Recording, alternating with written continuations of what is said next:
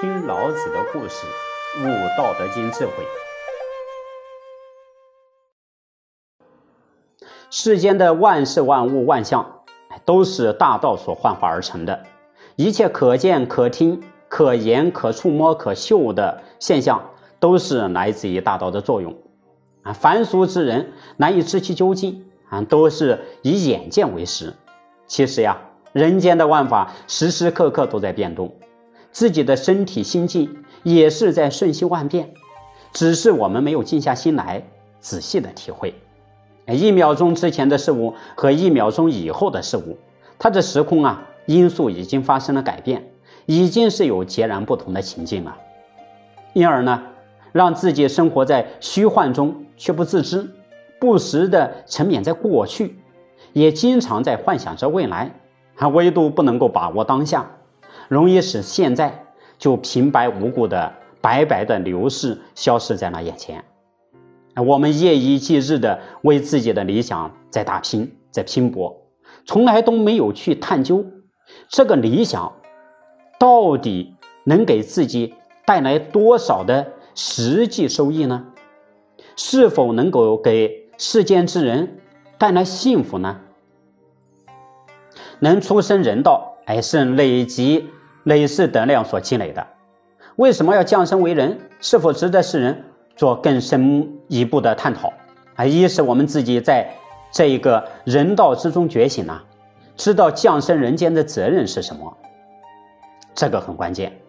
否则呢，茫然无知的过一生，必然会浪费自己累世辛苦所积累降世的福报，却平白的在糊里糊涂之下，良机分秒就从眼前流逝了。所以大家要知道啊，都知道人间是无常的，世事无常，难以预料。既然如此，为何不紧紧的把握当下的机会，做好自己呢？做好自己，就要先找到自己的本性。要找到本性，必先要去除累世来覆盖在本性上的染污，啊，也就是要明心见性，或者呢，在大学里面称之为明明德。能够做到这样的地步啊，就可以理解老子在《道德经》第三十八章里面所讲的呀：“上德不德，是以有德；下德不失德，是以无德。”同样，在《太上老君说藏清净经》里面也记载了：“上德不德，下德执德，执着之者不明道德。”啊，道德是自信的流露，禀受于大道的天命。所以正因为如此，《中庸》里面才说呀：“天命之为性，率性之为道。”而道德是来源于本性的流露，并不是可以用人为的因素以任何理由能够造作的。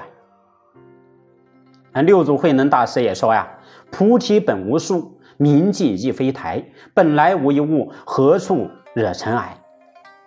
人为的造作，使得自然那就变得不自然。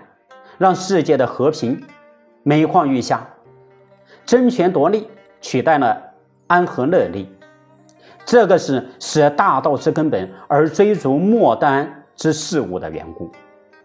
所以《道德经》在第三十八章里面又讲啊：“故失道而后德，失德而后仁，失仁而后义，失义而后礼。夫礼者，忠信之宝而乱之首也。前识者。”道之华而愚之始也，是以大丈夫处其厚，不居其薄；处其实，不居其华。哎，这些啊，都是值得我们应该要好好玩味的。如何顺应道而为，而不是每况愈下，君子上达，小人下达呀？